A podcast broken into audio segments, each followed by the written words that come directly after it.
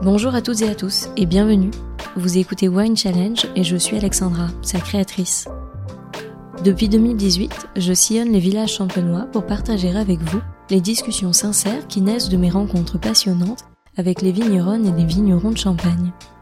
Pour comprendre quels sont leurs challenges d'entrepreneurs et leur vision des vins de Champagne, je vous invite dans ce podcast au cœur du terroir pour découvrir leur parcours de vie, tant professionnel que personnel. Alors sans plus tarder, je vous laisse découvrir un nouveau portrait vigneron qui nous conduit cette semaine à Noé les Malais à la rencontre de Delphine Brûlé du champagne Louise Brison. Je lui laisse le soin de vous raconter son histoire et je vous souhaite une très belle écoute.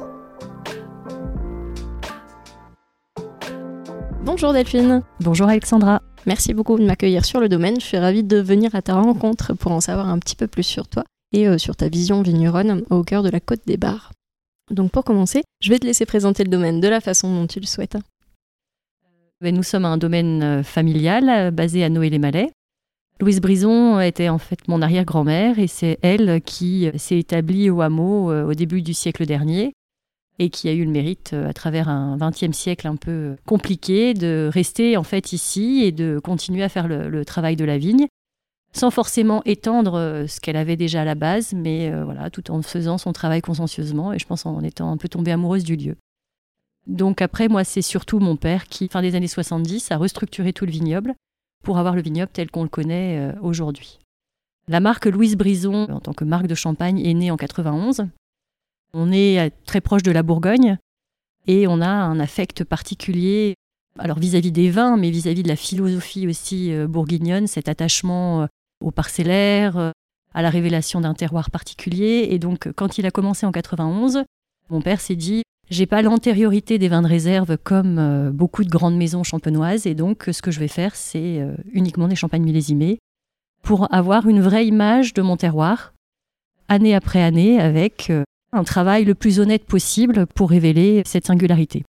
Donc, premier millésime 1991. Moi, je suis rentrée sur le domaine en 2006 et j'avais euh, un objectif, enfin une envie en tout cas, c'était d'aller encore plus loin que ce que mon père avait pu faire en viticulture. Moi, j'hérite déjà d'un bon support. Mon père, c'est quelqu'un qui a toujours bien fait sa viticulture, mais qui l'a fait de façon large. Voilà, il n'a jamais été précisément dans la parcelle, dans les spécificités de chaque parcelle. Donc moi, je me suis attachée pendant au moins une dizaine d'années déjà à connaître mon métier, parce que en fait, en sortant de l'école, j'avais l'impression que je savais tout faire, j'avais vu plein de monde, dégusté plein de vins, tout ça. Et pour moi, c'était fantastique et je saurais faire mon métier parfaitement bien. Bon, rapidement, je me suis aperçue que c'était pas comme ça que ça se passait. Euh, donc, euh, moi, j'ai mis une dizaine d'années en fait à apprendre mon métier, la saisonnalité, les spécificités, puis à me sentir un peu mieux aussi euh, dans ma place, dans la société. Je pense que nous, on a quand même une grande chance, c'est de pouvoir le faire sur du temps long. On n'est pas obligé euh, de tout maîtriser en six mois, euh, d'être performant en six mois. Donc on a quand même cette chance d'avoir des vignes qui sont là pour un bon petit moment, enfin, dont on essaie de les garder pour un bon petit moment, ce qui nous permet, nous, de, faire les choses tranquillement. Donc euh, mon objectif, c'était d'aller un peu plus dans l'expression du parcellaire plus fine et forcément vers la viticulture biologique parce que c'est un tout. En fait, c'est pas un objectif final, mais c'est vraiment pour moi, c'était une convergence de facteurs qui allait amener vers la qualité des vins. Donc ça m'a pris un peu de temps, mais j'y arrive petit à petit. J'ai gardé cette philosophie de champagne millésimé parce qu'avoir une représentativité par an, c'est un challenge. Il n'y a pas que des bons millésimes. Alors j'aime pas dire qu'il y a des mauvais millésimes. Il y a des millésimes plus difficiles que d'autres. Ces millésimes, c'est à nous d'être des bons techniciens, d'aller chercher le meilleur pour euh, avoir la meilleure matière surtout et ensuite pouvoir les accompagner concrètement et calmement dans le temps. Si on ne garde pas un millésime 30 ans, c'est pas grave. On peut prendre le temps de l'accompagner, même si euh, ce n'est pas des gardes extrêmement longues. Quel a été ton parcours de formation initiale et qui t'a mené jusqu'à ce métier de vigneronne aujourd'hui? Alors moi déjà depuis très jeune, euh, je voulais devenir œnologue. Pour moi les œnologues c'était euh, les sachants du vin, c'était des gens passionnés et qui avaient vraiment cette connaissance profonde du vin et donc j'ai toujours idéalisé en fait cette fonction ou ce métier et puis bah, surtout, moi je pense que je voulais faire ce métier parce que j'idéalisais mon père et donc euh, que j'étais en admiration vis-à-vis de tout ce qu'il faisait, des efforts qu'il a fait. Donc euh, je pense qu'il y a ce double lien de passion communiquée, mais aussi euh, d'attachement familial. Et ça, c'est important parce que, en fait, je pense qu'il y a des gens qui se lancent dans notre parcours, pas par passion pure, en fait, mais par envie de continuer un héritage familial. Et parfois, en fait, on peut se tromper. Moi, je me souviens quand j'ai eu mon bac et que j'allais partir à la fac, j'ai fait une fac de bio. Et je me souviens ma mère, qui n'a jamais travaillé en fait avec euh, mon père, me dire euh, quand même, pose-toi la question, est-ce que tu pars sur cette voie parce que c'est quelque chose qui te tient à cœur et parce que tu sais que tu peux en faire toute ta carrière euh, en pleine conscience, on va dire, ou bien est-ce que tu fais ça parce que bah, tu veux faire plaisir à ton père? Voilà. Et en fait, je ne m'étais jamais posé la question. Et je me suis dit, c'est quand même valide comme question, ça vaut le coup qu'on s'arrête cinq minutes dessus. Donc je venais d'avoir mon bac, j'étais super contente. J'avais déjà fait mes vœux, en fait, quelque part, les dés étaient déjà jetés, mais j'aurais pu éventuellement changer d'orientation. Et moi, j'ai toujours aimé euh, le vivant, la compréhension du vivant, pas forcément que du végétal. Hein. J'aurais pu faire médecin, ça m'aurait plu aussi. Mais je me suis toujours dit que, au-delà du travail qui amène à une bouteille de vin, il y avait aussi tout ce qui était euh, sociétal, tout ce qui se passe autour d'une bouteille de vin. On se dispute rarement autour d'une bouteille de vin, on partage beaucoup autour du vin.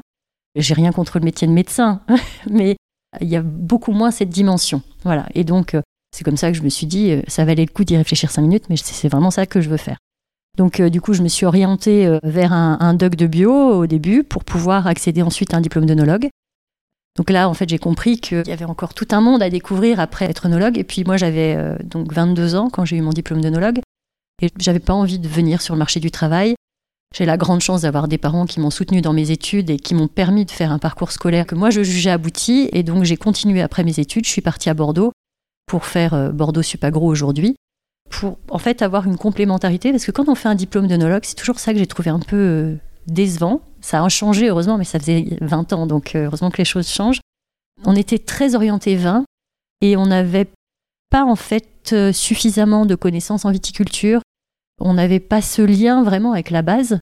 Parce que faire des bons vins, c'est finalement pas si compliqué que ça. Faire des bons raisins, c'est bien plus difficile.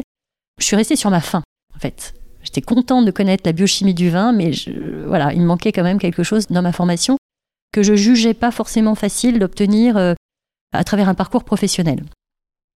Donc je suis partie à Bordeaux où j'ai appris beaucoup de choses, j'ai rencontré beaucoup de monde. Voilà, là il y avait plus de sens pour moi sur comment après aboutir à faire des bons vins.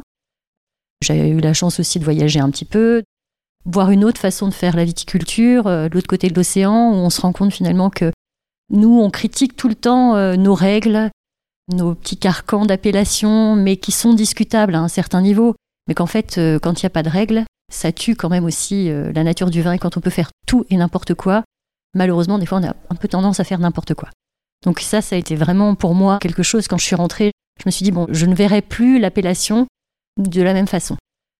Et puis après, quand même, je suis rentrée parce que mon père m'a offert la possibilité de m'installer. Pareil, j'ai pas eu d'obligation. J'ai pu m'installer sur deux hectares de vignes. J'aurais très bien pu continuer à voyager et puis continuer à parfaire mon bagage de connaissances générales. Et je suis rentrée, donc m'installer en, en 2006. Et c'est vrai que je suis rentrée pour les vendanges 2006, donc c'est facile quand on rentre pour les vendanges, on n'a pas géré la saison. Donc on a un peu son métier euh, de fin à faire. Et euh, il se trouve que 2006, c'était quand même une belle saison, donc euh, c'était des vendanges hyper agréables, avec un très beau résultat dans le millésime. Puis après, on a enclenché sur 2007.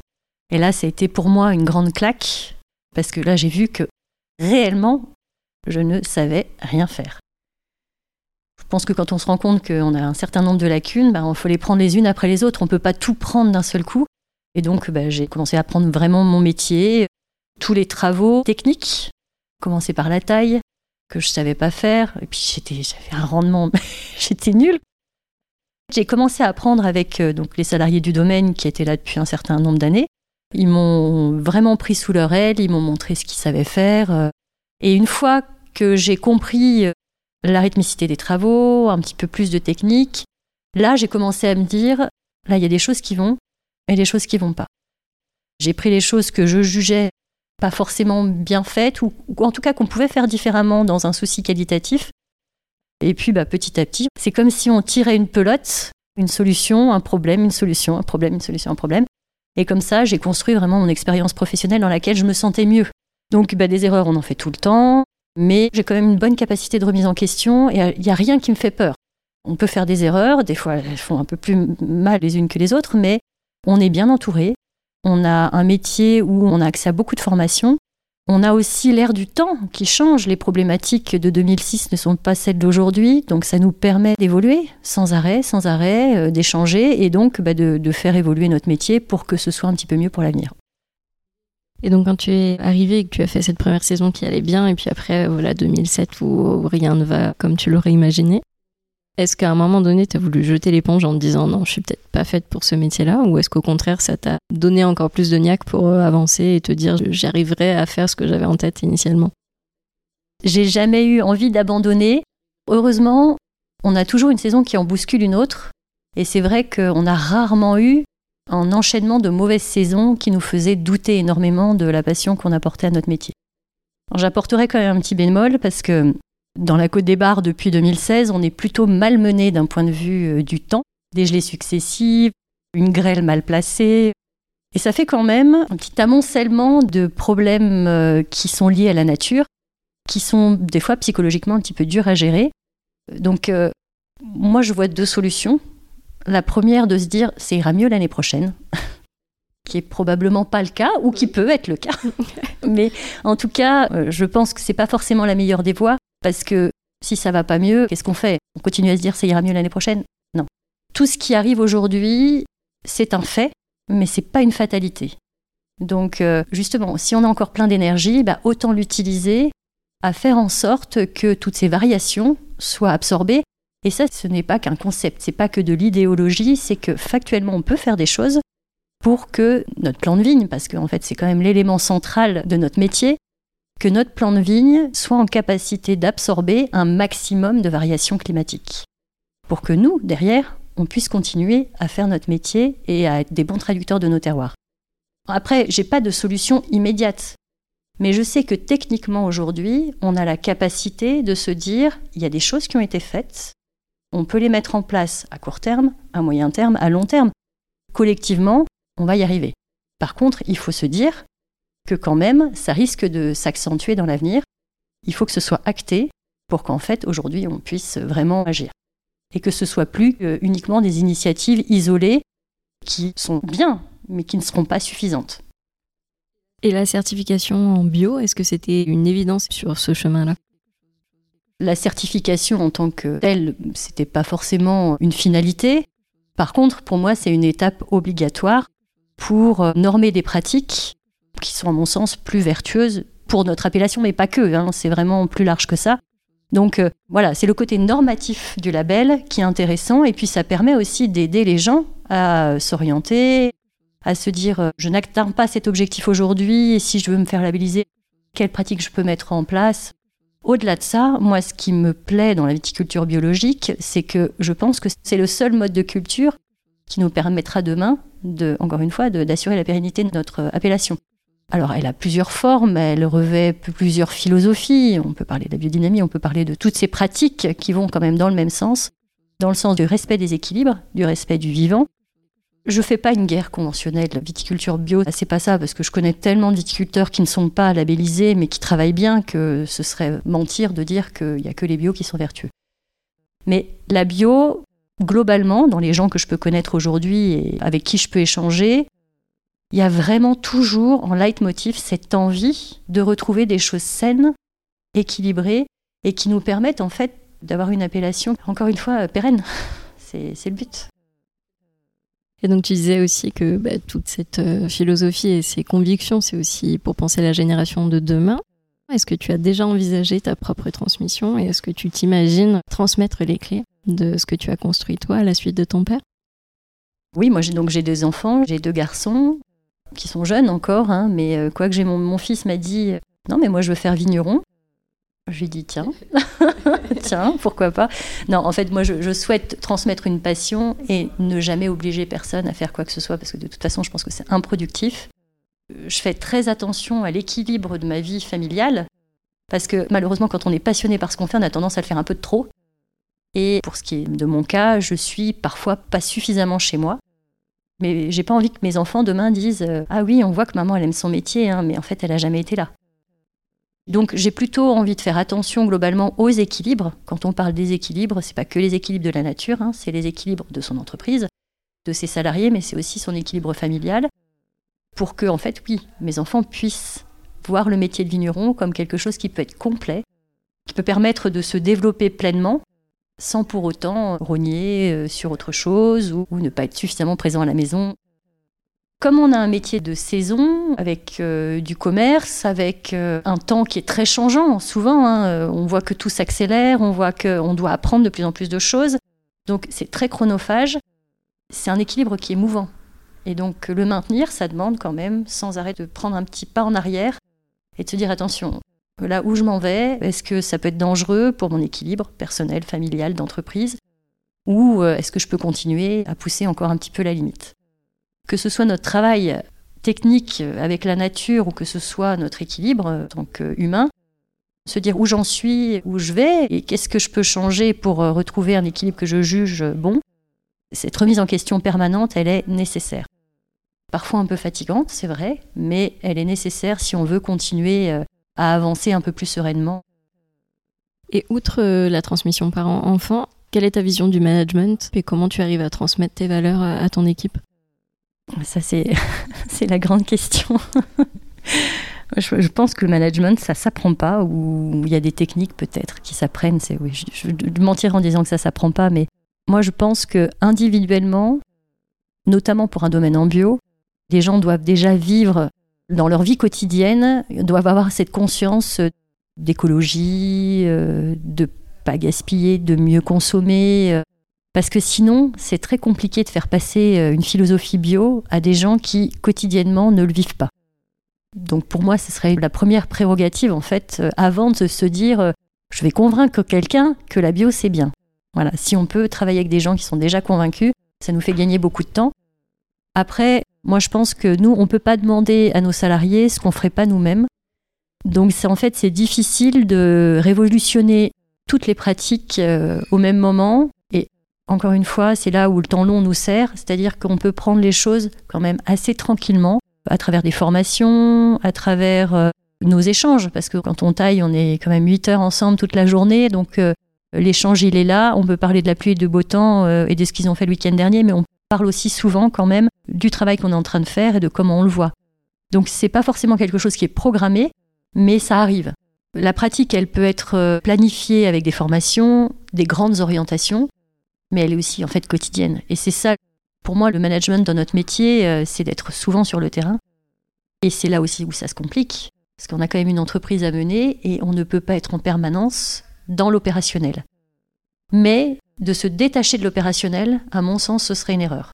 Et ce serait aussi une erreur euh, pas que pour la gestion de l'équipe, mais aussi pour euh, la finalité de la qualité de nos vins.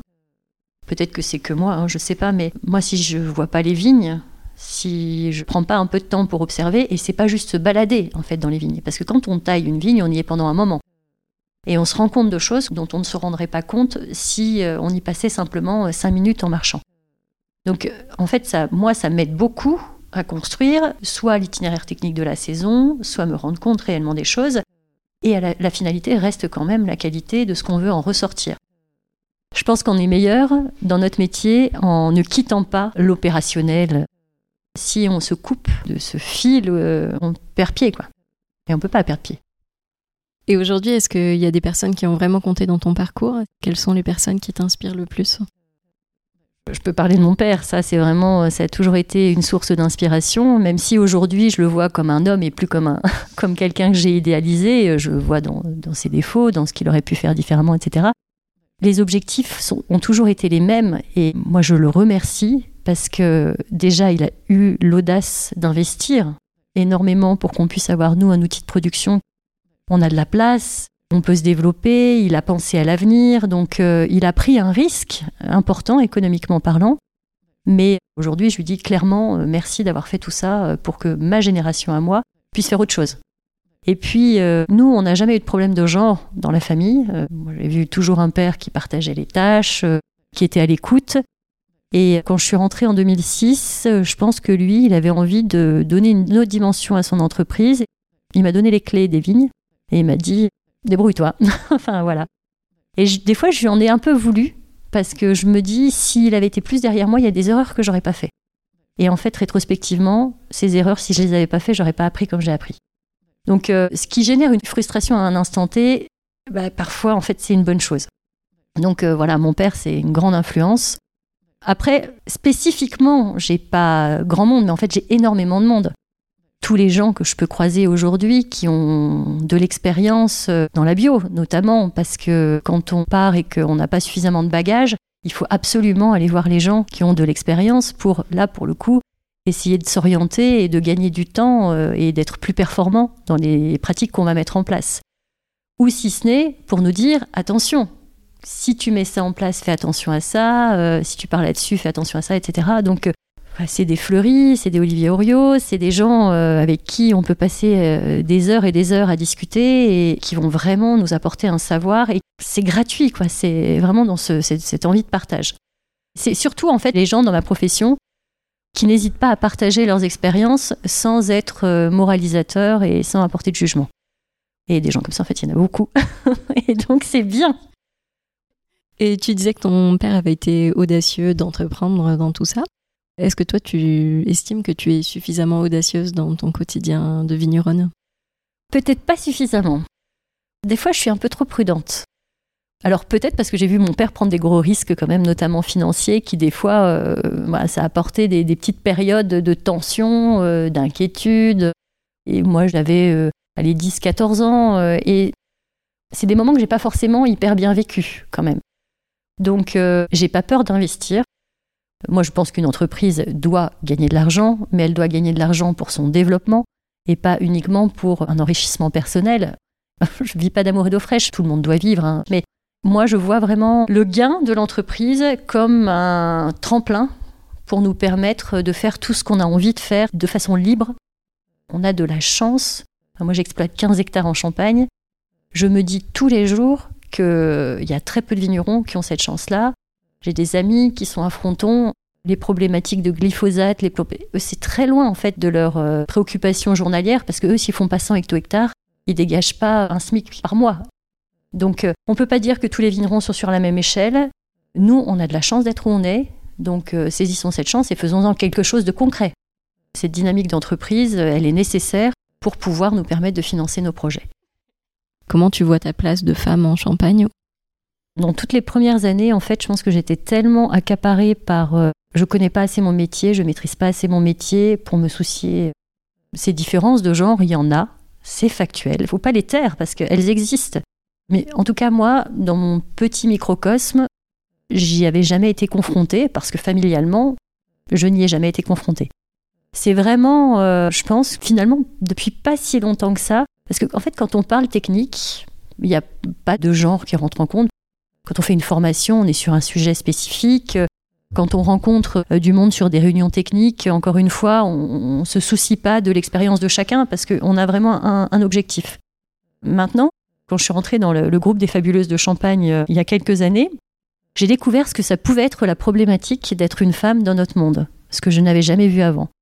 Et j'avoue, j'ai été un peu interpellée au début parce que je pensais, moi, sans doute naïvement, que quand on reprenait un domaine, avec les parents, euh, tout se passait bien. J'avais déjà vu qu'il y avait des copains qui avaient des opinions qui étaient tellement différentes de leurs parents que forcément, au bout d'un moment, ça engendrait des tensions familiales. Mais je l'avais jamais vu d'un point de vue du genre. Et c'est vrai qu'en joignant les Fabuleuses, où euh, c'est un groupe fantastique, où on partage énormément de choses, sans jugement, sans tabou, et ça c'est une bouffée d'air parce que les tabous sont quand même un petit peu quotidiens dans notre appellation, hein, surtout dans la transmission. Moi, j'ai découvert que pouvait très bien ne pas s'entendre avec ses parents. Alors, de ne pas s'entendre, c'est une chose, mais de ne pas avoir la confiance de ses parents. Je pense qu'on a tellement de problématiques dans notre métier. Si la première des problématiques, c'est de devoir se justifier auprès de sa famille pour pouvoir prendre des décisions de gestion d'entreprise, on perd un temps considérable. Aujourd'hui, il y a de plus en plus de femmes qui prennent la parole en témoignant simplement de leur expérience et en disant Moi, j'ai les mêmes problématiques que tout le monde, je gère une entreprise, j'ai des salariés, euh, j'ai une transmission familiale, je suis capable de montrer sur un tracteur. Euh, tout ça, ça existe. Ça commence à se savoir et donc euh, je pense que ce ne sera plus un problème rapidement. Et avant de conclure cet entretien, est-ce que tu peux nous raconter ton plus beau souvenir de dégustation? Un de mes plus beaux souvenirs de dégustation, parce que c'est pas facile euh, de, choisir. Il y a quelques années, j'étais en Bourgogne euh, chez un copain à Beaune qui avait organisé une dégustation à l'aveugle de champagne. Donc euh, c'était une thématique. Moi, je me souviens, je, lui avais dit écoute, je t'amène en 2002 de chez nous. Et comme quand on fait tout à l'aveugle, ben, on a souvent des surprises ou, pas, mais en tout cas, tout le monde est mis sur le même piédestal. Et là, j'avais été complètement transportée par un, un des vins qui était dans la dégustation. Et en fait, c'était un salon 97 D'abord, j'avais très peu dégusté de salon dans ma vie au regard des tarifs des bouteilles, donc c'était très sympa de pouvoir le faire là. Mais quand je l'ai goûté, au-delà de l'aspect technique qu'on peut avoir quand on déguste un vin, là, il y avait vraiment un aspect sentimental en fait, qui a tout de suite été déclenché. Pour moi, j'ai eu des vibrations dans ce vin-là que j'ai vraiment eu très rarement. Et comme c'était fait à l'aveugle, du coup, il n'y avait pas d'orientation. Euh, c'est parce que c'est pas parce que c'était salon ou euh, là, il y avait vraiment une équité dans tous les vins. Et, quand j'ai bu ce vin-là, mais de façon très nette, il y a eu quelque chose qui s'est passé euh, vraiment franche. Qu'est-ce que je peux te souhaiter pour la suite? Moi, je, je, reviendrai encore sur notre appellation champagne. En fait, ce que j'aimerais pour la suite, c'est qu'elle regagne vraiment la réputation qu'elle a eue à travers le temps. Voilà. Merci beaucoup pour ton temps. Bonne continuation dans tous tes projets et à bientôt. À bientôt Alexandra. Merci à toutes et à tous d'avoir écouté cet épisode. J'espère vraiment qu'il vous a plu et qu'il vous a donné envie d'en savoir plus sur l'invité du jour. Vous pouvez retrouver dès maintenant toutes les informations et les références de cet épisode sur le site wine-challenge.com, mais également sur le compte Instagram du podcast at winechallengepodcast. Je vous donne rendez-vous dans 15 jours pour découvrir une nouvelle conversation. D'ici là, je compte sur vous pour partager vos épisodes préférés auprès de tous les amoureux du vin. Merci à toutes et à tous et à très vite.